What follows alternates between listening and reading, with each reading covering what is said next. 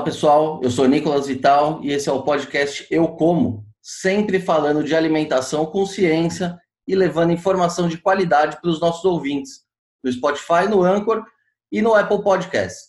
E também em vídeo no nosso canal do YouTube. Já segue a gente? Se ainda não segue, não se esqueça de se inscrever nos nossos canais. Muito bem, pessoal. Hoje nós vamos falar sobre um assunto importante e que vem dando o que falar nas últimas semanas o Guia Alimentar para a População Brasileira. Lançado em 2018, o guia é visto por alguns como uma importante arma para melhorar a qualidade da alimentação dos brasileiros. No entanto, vem sendo questionado pela comunidade científica devido à falta de clareza, especialmente no que se refere aos alimentos processados. Em um levantamento internacional divulgado recentemente, o guia brasileiro foi considerado um dos piores do mundo. Mas será que ele é tão ruim assim mesmo? E para falar sobre esse assunto tão polêmico, hoje nós vamos conversar com o engenheiro de alimentos Rodrigo Petros, que é mestre e doutor em tecnologia de alimentos pela Unicamp e atualmente atua como professor da Faculdade de Zootecnia e Engenharia de Alimentos da Universidade de São Paulo, no campus de Pirassununga. Doutor Rodrigo, muito obrigado por aceitar o nosso convite. É uma honra ter o senhor com a gente aqui hoje. Nicolas, eu manifesto a minha satisfação com a oportunidade a mim concedida de participar do seu canal. Muito obrigado pelo convite. A gente é que agradece aqui o senhor compartilhar todo esse conhecimento com a gente. Doutor, para a gente começar essa história do começo, o que é esse tal de guia alimentar e de que forma ele impacta na nossa vida? O guia ele é muito importante porque ele apresenta diretrizes para orientar os hábitos de consumo da população e nortear a definição de políticas públicas. Então, é, eu reforço que é, a engenharia de alimentos ela não se opõe ao guia alimentar. Mas o que, que é de fato esse guia? Ele é um balizador do, dos alimentos vendidos no Brasil? Para que, que ele serve de fato? Sim, é, como eu comentei, é, o Guia Alimentar é uma iniciativa, é a materialização de uma iniciativa de grande relevância que é, evidencia o comprometimento das autoridades com é, o desenvolvimento, a aquisição de hábitos alimentares pelo consumidor. Entretanto, entretanto, nós defendemos a revisão desse guia, notadamente do seu capítulo 2, que é, apresenta uma classificação baseada no processamento e número de ingredientes que não está alinhada com os conceitos, os preceitos da engenharia de alimentos. Então, é, não há nenhuma tentativa relacionada à desconstrução do guia alimentar, mas sim, Nicolas, uma proposta de revisão sobretudo do capítulo 2, que agrupa os alimentos em função do processamento e número de ingredientes em quatro categorias, que são categoria 1, de alimentos in natura minimamente processados, a categoria 2, de ingredientes culinários processados, a 3, de alimentos processados e a quatro de alimentos ultraprocessados. Este termo, que tem gerado bastante conflito, bastante controvérsia, muito utilizado nos círculos da nutrição, e é, muitas vezes não é claro, nem seu significado não é claro nem para quem emprega esse termo. Então, as nossas críticas é, elas estão centradas nessa classificação que é, é incorreta. Esse é o ponto central. A segunda edição do Guia Alimentar, que ainda está vigente, ela foi lançada em 2014. 2014, portanto, há seis anos. E é absolutamente natural que o, que o guia seja é, revisado. Tá? Os guias é, de outros países também são periodicamente revisados. Né? E o que é muito importante é a formação de uma equipe interdisciplinar, ou seja, é, agregando profissionais com diferentes expertises, não só da medicina, da nutrição, mas também da engenharia de alimentos, da agronomia, da medicina veterinária, inclusive. Então, nós entendemos que é importante essa é, reunião de profissionais com diferentes especialidades para que elabore é, um guia alimentar é, mais correto, mais correto. Então, essa é a nossa visão. E, doutor, é, o senhor citou alguns problemas em relação à, classificação né, de alguns alimentos. É, Para o nosso ouvinte que não está tão familiarizado com esse assunto, é, existe um exemplo real assim de um alimento que seja notadamente saudável, mas que por essa classificação atual do guia, ele pode estar ali numa área de risco, como ultraprocessado? Existe um exemplo fácil de ser dado desse tipo? Sim, é, por exemplo, um grande equívoco que eu identifico, mais uma vez, é, na classificação que consta do capítulo 2, é relacionar, relacionar o, a categoria do alimento com o número de ingredientes. Então, por exemplo, o guia alimentar, ele afirma que os chamados alimentos ultraprocessados, tá? que esse, essa é uma terminologia que não é reconhecida no jargão da engenharia de alimentos, é, contenha é, um grande número de ingredientes, tá? geralmente mais de cinco ingredientes. Então, se o consumidor se orientar por esse princípio, ele vai, ele vai se perder, ele vai ficar confuso. Por exemplo, Nicolas, se nós considerarmos um suco misto de frutas e hortaliças, com uma grande variedade de frutas e de hortaliças e uma pequena quantidade de açúcar. Uma pequena quantidade de açúcar, inferior a 5%.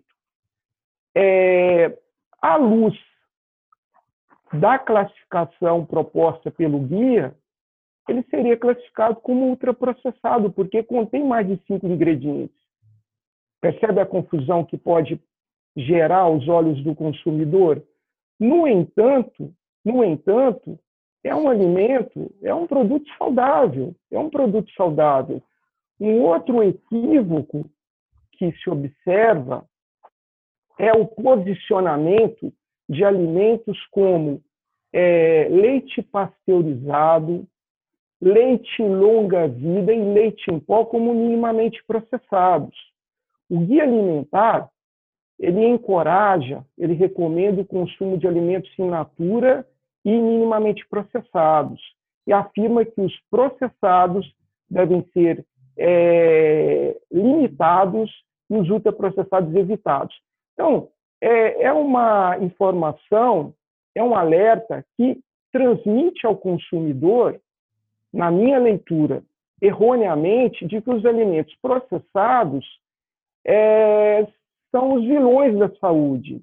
Ou seja, é, a ideia de que o que é feito na indústria é ruim e o que é feito em casa, em escala doméstica ou de forma artesanal, é bom. Isso não é, isso não é correto. Né? No passado, Nicolas, é, muitas pessoas elas eram intoxicadas é, pelo consumo de conservas caseiras, como, por exemplo, o palmito. Tá? Se não for produzido de forma é, é, cuidadosa, empregando todo o conhecimento técnico, representa um risco real à saúde do consumidor, devido à possível presença da toxina botulínica, causador do botulismo.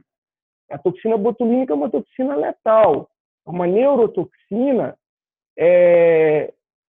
Então, quer dizer, essa ideia é, que o guia transmite de que o que é feito na indústria é ruim e o que é feito em casa ou de forma artesanal é bom, é equivocada. Um outro ponto que eu queria salientar é o seguinte: o leite longa-vida, veja bem, o leite longa-vida, ele é produzido por uma via tecnológica chamada UHT. UHT significa Ultra High Temperature, ou seja, temperatura ultra alta. Então, veja a confusão que pode causar na, na cabeça do consumidor. Então, é, criou-se a categoria de ultraprocessados, ultraprocessados, mas o leite longa-vida, que é o HT, né, ultra produzido pelo sistema ultra alta temperatura, está lá nos minimamente processados. Então, reforçando, leite longa-vida, leite pasteurizado, leite em pó, não são alimentos minimamente processados os alimentos minimamente processados disponíveis no mercado brasileiro, também no mercado mundial, são majoritariamente de origem vegetal. São frutas e hortaliças submetidas a transformações é, primordialmente de natureza é, física, tá? como seleção, higienização, corte, fatiamento, tá?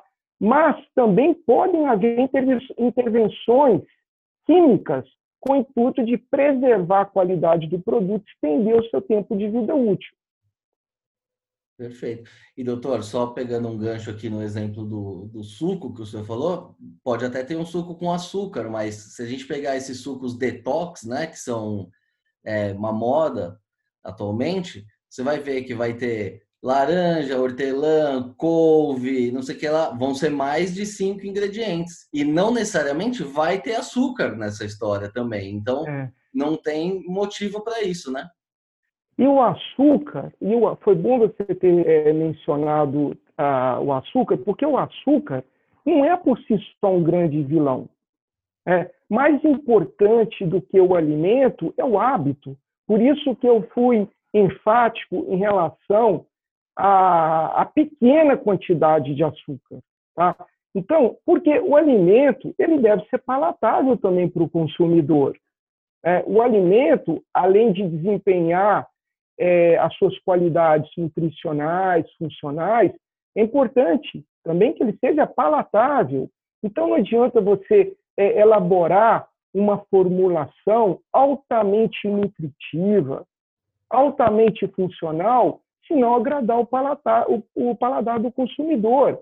Então, uma pequena quantidade de açúcar não é, uma pequena quantidade de açúcar não é nociva à saúde do consumidor.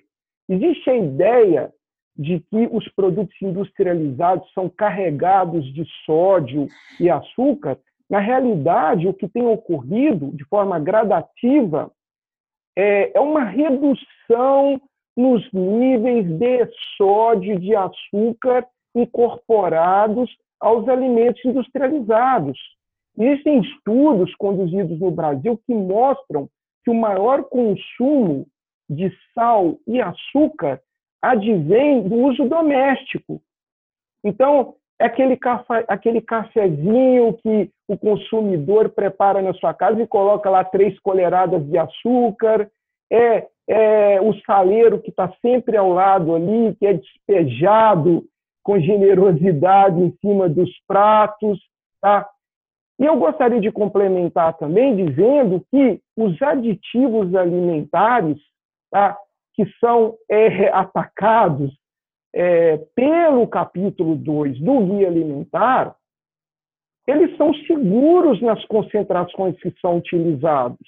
Então, existem entidades, organismos especializados e de alta credibilidade internacional que conduzem estudos toxicológicos para demonstrar a inocuidade daquele agente químico que é incorporado ao alimento naquelas concentrações.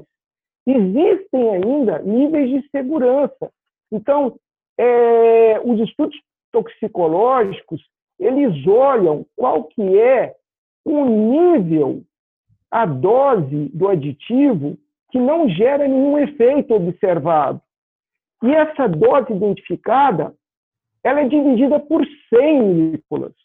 Por quê? Porque considera uma, varia, uma variabilidade de 10 vezes entre a sensibilidade de animais, são feitos com cobaias, e considera também uma variação da sensibilidade humana àquele agente de 10 vezes. Portanto, aquela concentração onde não se observa nenhum efeito nocivo, ela é dividida por 100. E, periodicamente, essas moléculas, esses componentes e suas concentrações são reavaliados de acordo com os avanços da ciência. Então, é equivocada, é equivocada a ideia de que os aditivos são os vilões da saúde humana. E muitas vezes eles são extremamente importantes, até do ponto de vista da segurança do alimento. Hum. E doutor, sob o ponto de vista da engenharia de alimentos, é, o, o que, que de fato deveria ser preocupante numa comida? É, a gente já falou do sal, uh, gordura, açúcar. Como seria uma avaliação assim mais cientificamente correta? Seriam rotulados é, teria uma nova classificação ou os alimentos ultraprocessados seriam aqueles que, enfim, que têm concentrações maiores? Como é que seria uma classificação mais cientificamente precisa dos alimentos, no seu ponto de vista? Ok. Olha, é, na minha visão, na minha visão, é, o termo ultraprocessado deveria ser removido dessa classificação. É, eu penso, Nicolas, que apresentar a população brasileira, tá, que é majoritariamente leiga na área, uma classificação à luz do processamento de alimentos não é adequado.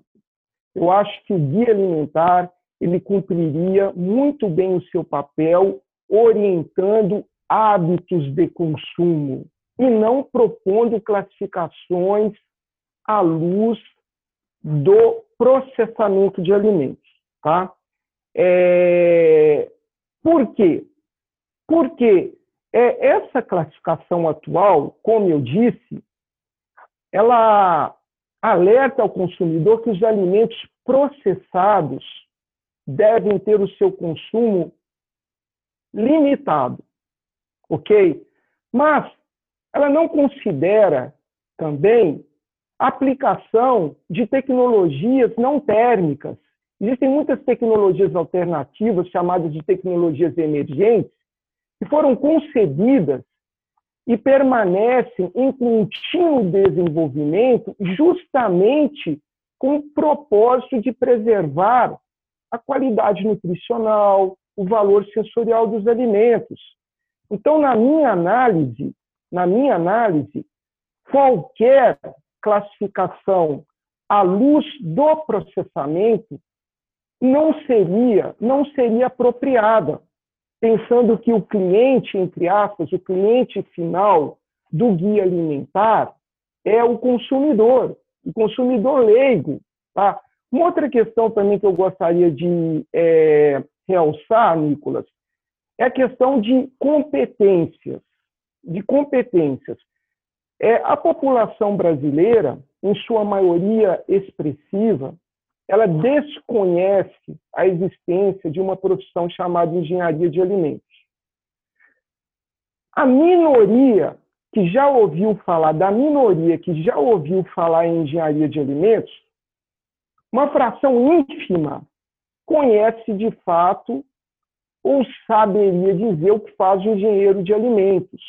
Então fica uma lacuna muito grande que acaba sendo preenchida por nutricionistas e médicos e que tornam invariavelmente a última palavra em alimentos, independentemente do tópico. Então, é, a engenharia de alimentos é uma profissão exercida por um profissional habilitado para atuar prioritariamente na indústria de alimentos, não exclusivamente na indústria de alimentos. Como? Como? Elaborando projetos de plantas industriais, dimensionando equipamentos, otimizando processos, implementando o sistema de gestão de qualidade e segurança de alimentos. Então, o engenheiro de alimentos é um profissional habilitado para desenvolver e atuar em todas as etapas do processamento, desde a, desde a recepção da matéria-prima até a expedição do produto final. Né? Então, acho que é importante estabelecer essas competências. E quando o, o núcleo de pesquisadores, inclusive da mesma, da mesma instituição da qual faço parte, propõe uma classificação à luz do processamento, seria muito relevante que os engenheiros de alimentos fossem convidados para participar dessa discussão. É, o mesmo núcleo alega que houve uma consulta pública de fato houve uma consulta pública. Entretanto, o grupo que coordenou a compilação, o desenvolvimento, a elaboração do guia é constituído por médicos e nutricionistas. Então, o que nós reivindicamos é a participação da engenharia de alimentos no aprimoramento da qualidade do guia alimentar, sobretudo no tocante à classificação. Nós, engenheiros de alimentos, não estamos aptos a propor dietas alimentares. Tá? Nós não estamos, nós não temos a competência de elaborar dietas, orientar consumo de alimentos. O nutricionista, o médico, o nutrólogo é um profissional muito mais habilitado. Mas na seara do processamento das tecnologias, nós gostaríamos de nos manifestar. Então, essa é a reivindicação. Doutor, uh, ficando nessa parte ainda do processamento dos alimentos, me passou pela cabeça agora que uh, o senhor acabou de falar que os alimentos processados, a, a recomendação é de consumo limitado. Então, a gente não pode mais comer carne, né? Porque a carne, o boi entra lá no frigorífico, tem o desmonte, depois você tem que congelar essas peças, você descongela as peças, depois você embala essas peças. É um processamento, é um processamento. Então, é um todo, todo, porque você não, ninguém come carne in natura, a não ser que você abater no quintal da sua casa, o que também não é uma boa ideia, pensando do ponto de vista sanitário. E de, então, de sanitário e de sustentabilidade, inclusive. Se todos fossem abater o frango no seu quintal, a produção de resíduos seria imensa. Então, essa ideia também de que é, a industrialização ela não é sustentável é um conceito equivocado, né? além da questão sanitária que você lembrou muito bem. Então, é, realmente é uma grande confusão que essa classificação provoca é uma grande confusão, né? porque é, posiciona alimentos que deveriam ser é, agrupados de forma diferente. E esses alimentos, como você citou aí, como você lembrou, eles são é, colocados né, nos grupos errados. Ah, então, ah, o processamento ele é ele está largamente presente hoje, por menor grau que seja. Quando você, por exemplo, higieniza, seleciona, corta a fatia, é, é um processamento que você está fazendo, né? Então, a impressão que eu tenho é que é, criaram-se dois grupos, tá? É, de processados e ultraprocessados, e aí, é, de uma forma é, não muito criteriosa, colocaram-se nesses dois grupos aqueles alimentos que é, não são propriamente as melhores opções do ponto de vista da saudabilidade. Tá? Mas, como eu falei, é, o mais importante é o hábito. O mais importante é o hábito. Né? Então, existe, a engenharia de alimentos reconhece que existem alguns produtos, tá? na minha visão, não vou falar pela engenharia de alimentos, vou falar na minha visão. É, que alguns, que alguns produtos nem deveriam ser chamados de alimentos. Doutor, mas a gente tem que considerar também que tem aí muita porcaria no mercado, né? O, o, o que, que a gente faz com esses alimentos, é, que nem sei se são alimentos, tipo suco em pó, essas coisas. Em que categoria isso se encaixaria? Ô, Nicolas, é, como eu sou um pesquisador, um professor, e estou comprometido é, única e exclusivamente com a difusão de conhecimento, com a produção científica, eu me sinto bastante à vontade para poder é, criticar esse produto. Você está coberto de razão.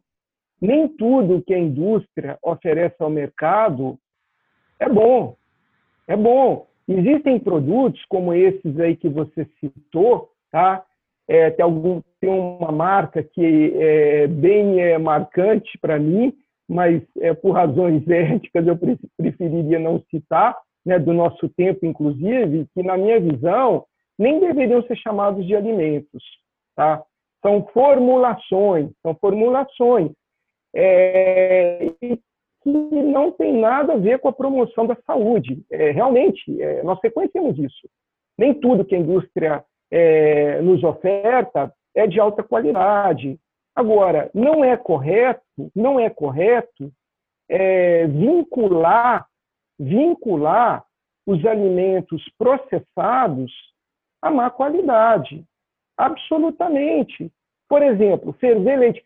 Eu me lembro, Nicolas, é, quando eu tinha lá meus seis, sete anos, ficava muito tempo na casa da minha avó, e toda manhã, é, às vezes até perto do meio-dia, passava lá uma caminhonete com um, um, menino na carroceria e vários latões de leite. E às vezes o dia já estava quente, o sol já estava incidindo ali, e saia buzinando, sem refrigeração nenhuma. Quer dizer, o vendedor, sitiante, saía ali é, fazendo um tour pela cidade com leite na carroceria, sem refrigeração, sem nada.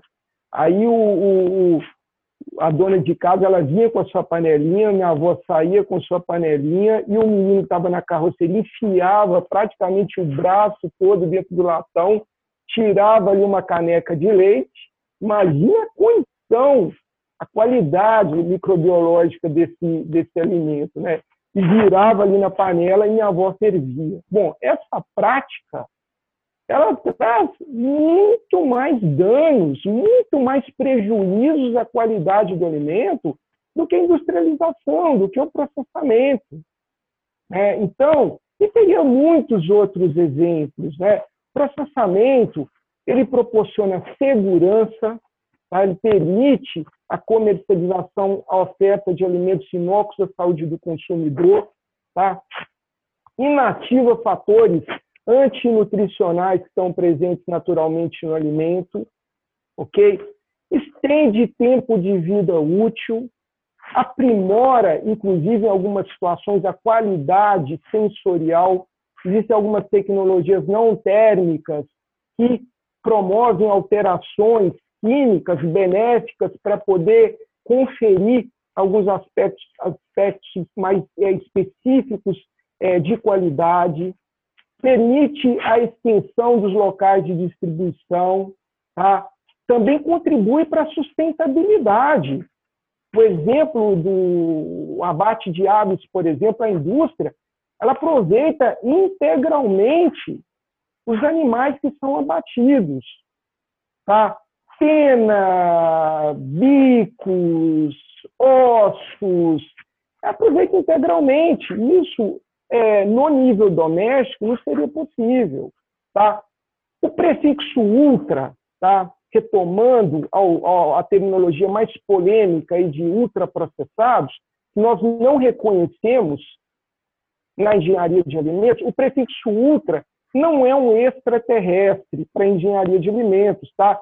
Ele é utilizado em situações bem específicas, como, por exemplo, um vase ultralimpo, ultrapasteurização, é, UHT, mas com objetivos bem específicos. O problema é que no capítulo 2 e em outros pontos do guia alimentar, essa terminologia ultra tem sido utilizada de forma extremamente negativa.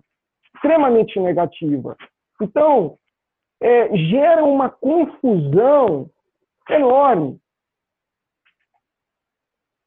Doutor, o senhor acha que então que essa, essa terminologia aí foi é, criada mais para criar um pânico na população e, enfim, fazer algum, alguma represália às indústrias do que propriamente para informar o consumidor? Seria mais ou menos isso? Porque a gente sabe que isso existe em várias áreas, né? O termo agrotóxicos, por exemplo, que só existe no Brasil, no mundo todo é pesticida. O termo, o termo correto é defensivo agrícola, né? Não agrotóxico. O termo correto é defensivo agrícola. Olha, é, eu, eu, eu não, não me sentiria é, é habilitado nem confortável para poder julgar as intenções do grupo que elaborou. Tá? Eu seria leviano se assim o fizesse. Tá? Mas, na minha visão, tá? Não, não posso afirmar que é um movimento é, contrário à indústria, é, não afirmaria isso. Mas é, é uma classificação incorreta. Então, é, é, ao invés de, de especular intenções, eu preferiria é, permanecer na seara técnica, na seara, na seara científica, reforçando que a classificação nova ela é incorreta e confusa e não está nada, nada alinhada com os preceitos, com os princípios, com os conceitos da engenharia de alimentos. E doutor, de qualquer maneira, esse conceito ele acaba confundindo o consumidor, né? E mas na prática, é, qual é a função do guia? Ele orienta políticas públicas? Ele impacta na rotulação de alimentos? Qual é a, a, a, a função essencial desse guia? É, as funções, eu apontaria as duas funções mais essenciais. Primeiro, é orientar a sociedade no que tange a adoção de práticas saudáveis de consumo. Segundo, orientar a elaboração de políticas públicas. Agora, uma indagação que eu faria é a seguinte: será que a massa, que a população, ela lê o guia? Será que a maioria sequer da população sabe da existência de um guia alimentar? Exato. E doutor, a gente também está numa num momento aí de numa discussão da rotulagem dos alimentos também. A questão Sim. do guia pode impactar na rotulagem também? Certamente, não tenho dúvida, pode impactar. No que se refere à rotulagem, na minha visão, eu acho que ah, tem muitos avanços a serem feitos. É, na minha visão, tá, essa é uma análise individual, é, a rotulagem, o sistema de rotulagem brasileiro é deficiente. Eu vou apontar algumas deficiências. Falta de uniformização, de uniformidade nos dizeres. Às vezes você se depara com rótulos que têm a data de fabricação na cor preta impressa em um fundo escuro, que você quase tem que virar a embalagem do lado avesso para poder tentar encontrar a data de fabricação, nem e prazo de validade, nem todos, nem todos os produtos, inclusive muitos produtos, não têm a data de fabricação impressa no seu rótulo. Nos produtos de origem animal, é comum você encontrar leite, queijo, manteiga, requeijão. Mas nos outros, nos demais produtos, você não encontra, ou dificilmente, dificilmente encontra. Então, na minha visão, deveria haver uma exigência legal, de forma que todos os produtos alimentícios tivessem a data de fabricação impressa no rótulo. Tá? Então, é, sim, eu não tenho dúvida que esse guia ele vai impactar no sistema de rotulagem dos alimentos, é, mas relativamente a esses pontos aí que eu citei, eu acho que é premente uma revisão nas normas de rotulagem de alimentos, destacando mais. Existe uma proposta de rotulagem frontal, tá? É, destacando mais, destacando mais os é, ingredientes e eventuais aditivos presentes nos alimentos. Bom, doutor, essa conversa aqui está ótima. A gente já está chegando aqui na nossa reta final da entrevista. É, Para a gente fechar, queria que o senhor falasse também um pouquinho do, do teu canal, né, no YouTube, Alimentos da Mira, que também tem essa, segue essa mesma linha do nosso canal, né, de tratar a alimentação Sim. com ciência. Então, Sim. conta um pouquinho aí desse canal, qual ah. que é a ideia uh, e o que, que o, o, nosso ouvinte pode encontrar lá no canal. É, obrigado pela oportunidade de divulgar o meu canal Alimentos na Mira. Ele foi criado em maio, é, de forma bem despretensiosa, no sentido da forma, mas altamente comprometido com a qualidade do conteúdo. Tá? Então, o objetivo desse canal é difundir informações de fontes fidedignas, confiáveis, direta ou, indireta, ou indiretamente conectadas à ciência e tecnologia de alimentos. Então, além das minhas explanações individuais, que são a minoria, é, eu tenho convidado, como você faz, colegas de diferentes especialidades para trazer a sua, a sua experiência, reportar é, os resultados da sua pesquisa, na contramão dessa avalanche de fake news que nós estamos vivenciando e observando nas redes sociais. Gostaria de convidar vocês que nos assistem a se inscrever no Alimentos na Mira. Isso aí, pessoal. Muito legal o canal mesmo. Alimentos na Mira. Só no YouTube, né, doutor? É, só no YouTube, exatamente. Eu não tenho todos os recursos que você tem aí. Eu sei que você é um jornalista, muito competente por sinal. Eu sou um engenheiro de alimentos, um pesquisador científico, mas reconheço que nós precisamos é, infiltrar mais nas redes sociais para dar uma maior visibilidade as nossas ações. Esse canal também foi criado com o propósito de é, aproximar a academia da sociedade. Exatamente, é o que a gente mais precisa nesse momento, né? É discutir esses temas tão importantes baseado na ciência e não em achismo, né? E é sim, tá parabéns. Sim. É, o ideal seria que todos os pesquisadores tivessem canais próprios para divulgar os seus trabalhos, né? Então, parabéns mais uma vez, doutor. E parabéns e obrigado pela entrevista aqui, que foi uma verdadeira aula para a gente aqui hoje também. Obrigado, Nicolas. Eu renovo os meus agradecimentos pela oportunidade. Foi uma satisfação é, dialogar com você e renovo também os cumprimentos pelo trabalho que você vem desenvolvendo aí nas mídias sociais. Parabéns. Muito obrigado. Muito bem, pessoal. Essa edição do podcast Eu Como vai ficando por aqui. Se gostou da entrevista, não se esqueça de seguir os nossos canais no YouTube, no Spotify ou na sua plataforma de streaming favorita. Aproveite e siga também no Facebook e no Instagram. Lembrando que esse podcast tem o patrocínio da Crop Life Brasil e volta com a sua programação normal na próxima sexta-feira. Por hoje é isso e até a próxima.